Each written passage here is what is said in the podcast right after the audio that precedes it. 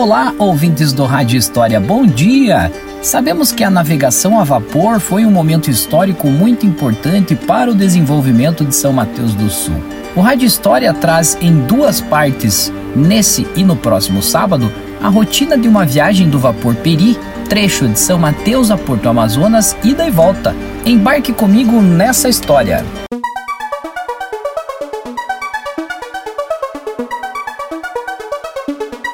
O vapor Peri pertencia à empresa de navegação fluvial Lloyd Paranaense, com sede na cidade de São Mateus do Sul, movido com máquina a vapor de dois cilindros, força de 80 HP e impulsionado com roda traseira. A tripulação era composta por José Nascimento Teixeira, comandante, Raul Ferreira Doffer, primeiro piloto, Durval Ramos de Oliveira, segundo piloto, Davi São Ex, maquinista, Wilson Percy Pugsley, ajudante, Pedro Batista de Oliveira, foguista, Hamilton Andrade, ajudante, Walter Leal, cozinheiro e mais 12 marinheiros.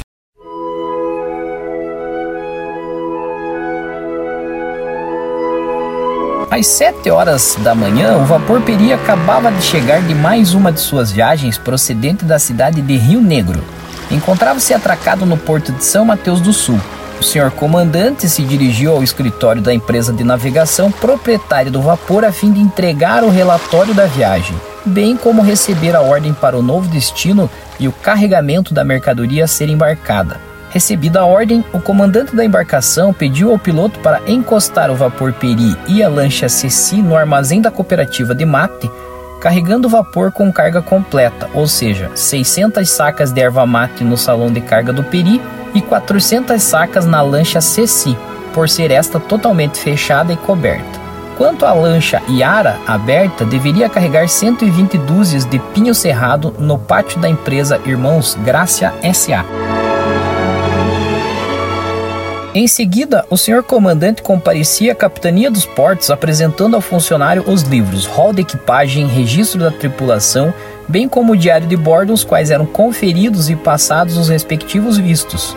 Conferidos os livros e estando de pleno acordo, o funcionário expedia o passa-ordem para o destino da embarcação. Terminado o carregamento às 18 horas, o senhor comandante marcava a partida do vapor para 22 horas com destino a Porto Amazonas. Os marinheiros, após um dia cansativo, tomavam seu banho e eram liberados, dando suas voltinhas pela cidade a fim de tomarem suas cervejinhas, seus tragos com os amigos e visitar suas namoradas ou famílias.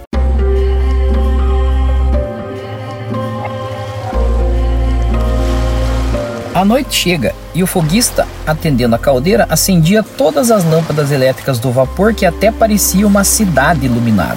O relógio marca 21 horas. Como de costume, o foguista sobe à cabine de comando e é dado o primeiro sinal, um apito longo ouvido a longa distância. Passados mais 30 minutos, o foguista novamente sobe e dá dois longos apitos. Assim, a tripulação começa a chegar aos poucos, bem como alguns passageiros quando havia. O vapor Peri tinha camarotes para passageiros, compondo-se de cinco cabines com três beliches em cada uma. Pouco antes da partida, chegava o comandante e mandava verificar se toda a tripulação se encontrava a bordo. O foguista, com a caldeira em plena ordem e a pressão da mesma regulada ao máximo, indagava também sobre o estado da máquina ao maquinista.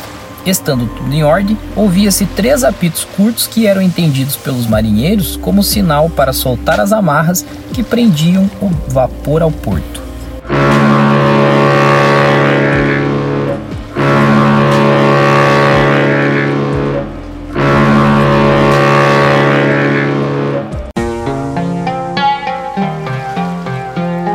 Aos poucos ia em marcha lenta, navegando contra as águas, rebocando ao seu lado, bordo e bombordo, as lanchas Ceci e Yara. Logo em seguida, pedindo ao maquinista para dar força total da máquina e a roda traseira girando como um papavento, ia deixando caudolosas ondas que pareciam pequenas montanhas. Com três sinais de apitos longos, o Peri deixava o porto de São Mateus do Sul, devendo percorrer os 155 quilômetros até Porto Amazonas. Em seguida, o comandante entregava a direção do vapor ao primeiro piloto, também denominado prático. Permanece ali por mais algum tempo até transmitir ordens, recolhendo-se à sua cabine para o merecido repouso.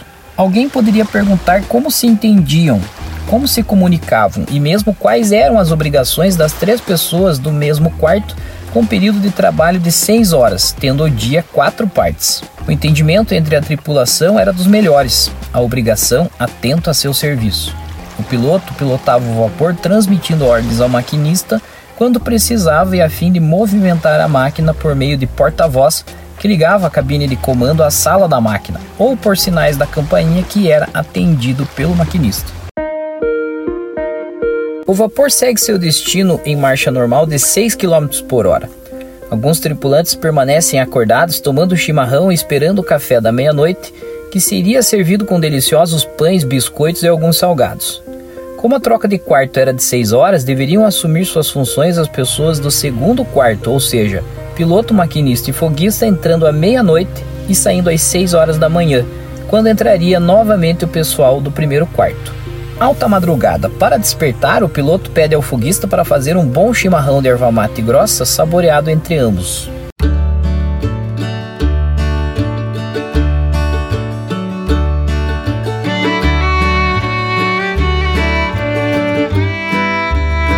Relógio marca 4 horas.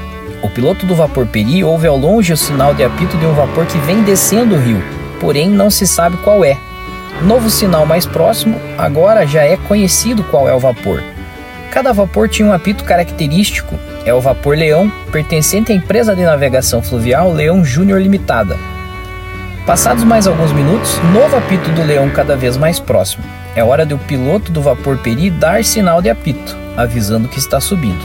Enfim, o vapor Leão aparece e dá o sinal de apito em saudação ao vapor Peri, que corresponde com um sinal e os dois vapores, diminuindo a marcha, se cruzam e se despedem com mais um apito, seguindo cada um sua rota.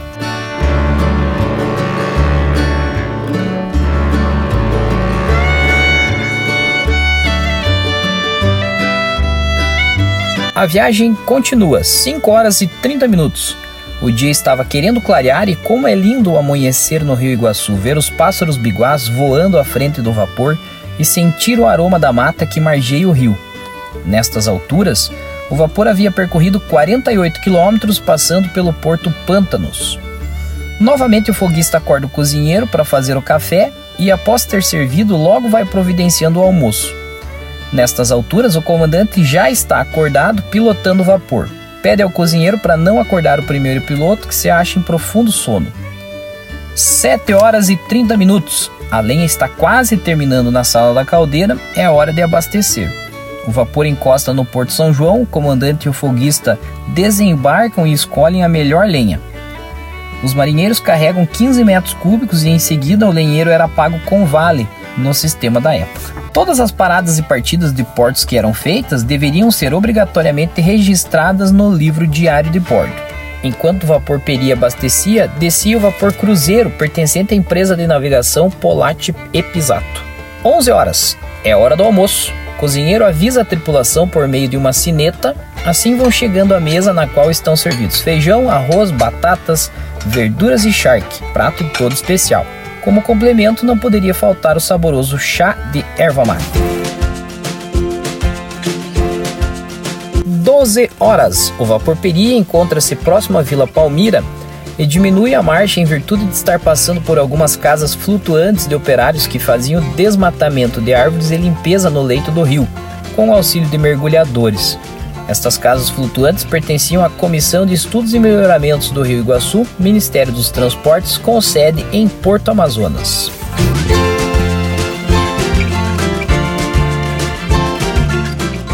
12 horas e 30 minutos. O vapor atraca no porto de Vila Palmira, quilômetro 79, pouco mais da metade da viagem.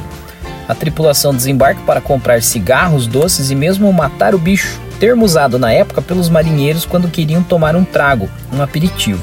Conferida a tripulação, o Peri prossegue viagem meia hora depois da parada.